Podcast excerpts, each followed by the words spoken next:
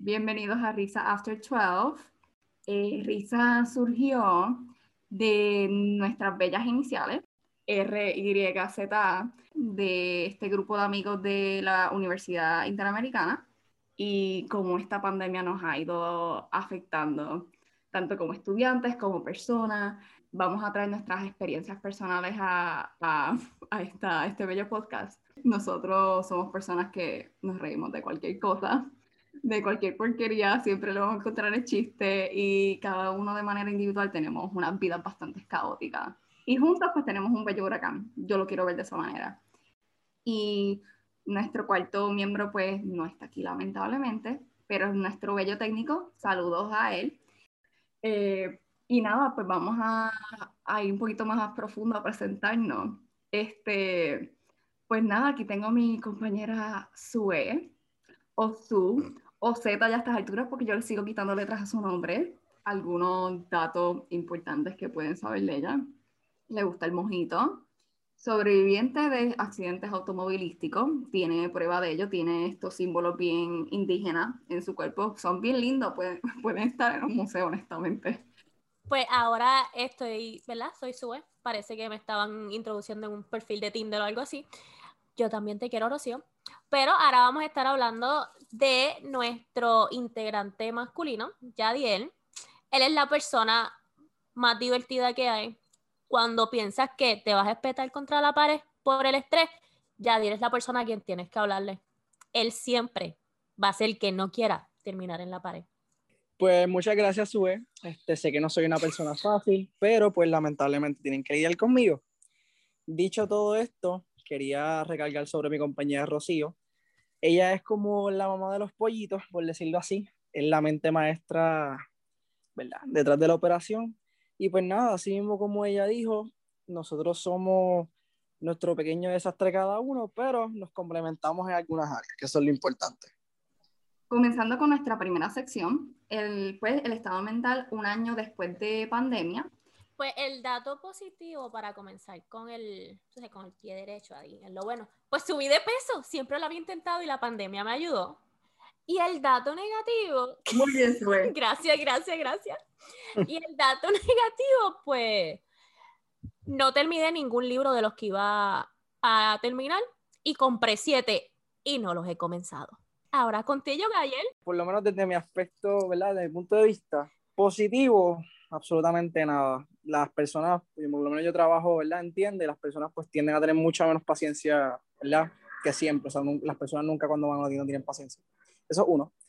Y dos, pues básicamente, por lo menos en algunas cosas del aspecto académico, pues uno, ¿verdad? Como estudiante pierde el interés y pues en el caso mío, pues me llevó a la conclusión en que pues debo cambiarme de, de concentración, a ver si de verdad lo que me estoy cambiando es lo que me gusta.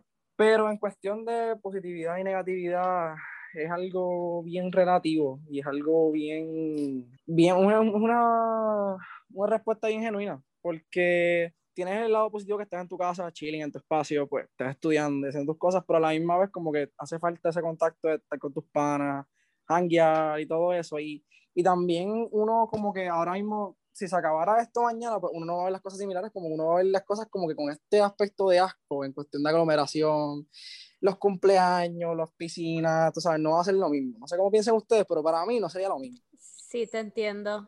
Yo voy a una tienda y veo mucha gente y puede haber espacio, pero yo veo más de lado que yo me siento cómoda y es como que, oh no, no, no, no, aléjense de mí, me voy, no necesito nada. Es extraño estar en público ahora mismo y más nosotros que trabajamos para, para tiendas así de servicio al cliente, ese contacto con las personas es bien difícil y cuando los ves como que utilizando la mascarilla con la nariz por fuera, es como que, por favor, no te acerques a mí.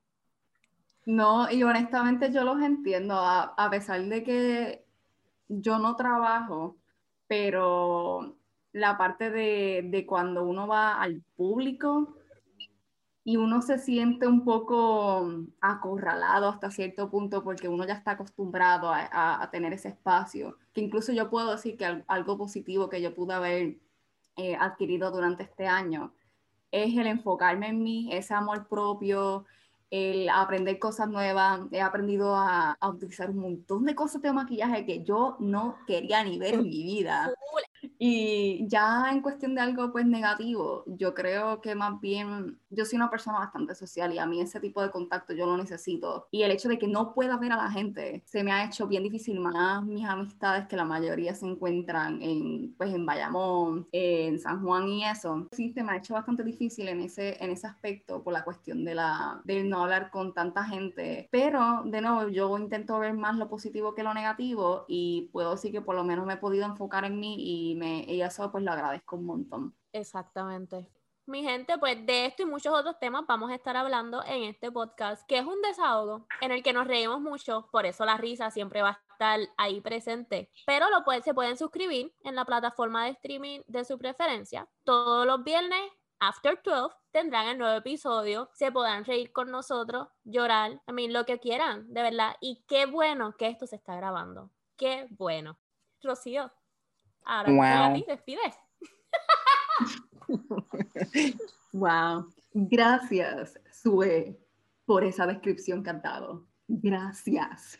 Qué bueno que esto, que esto, se está grabando. Qué bueno. Todos somos Valeria. Todos somos Valeria. Pues nada, mi gente, con esto los dejamos. Mi nombre es Yadiel.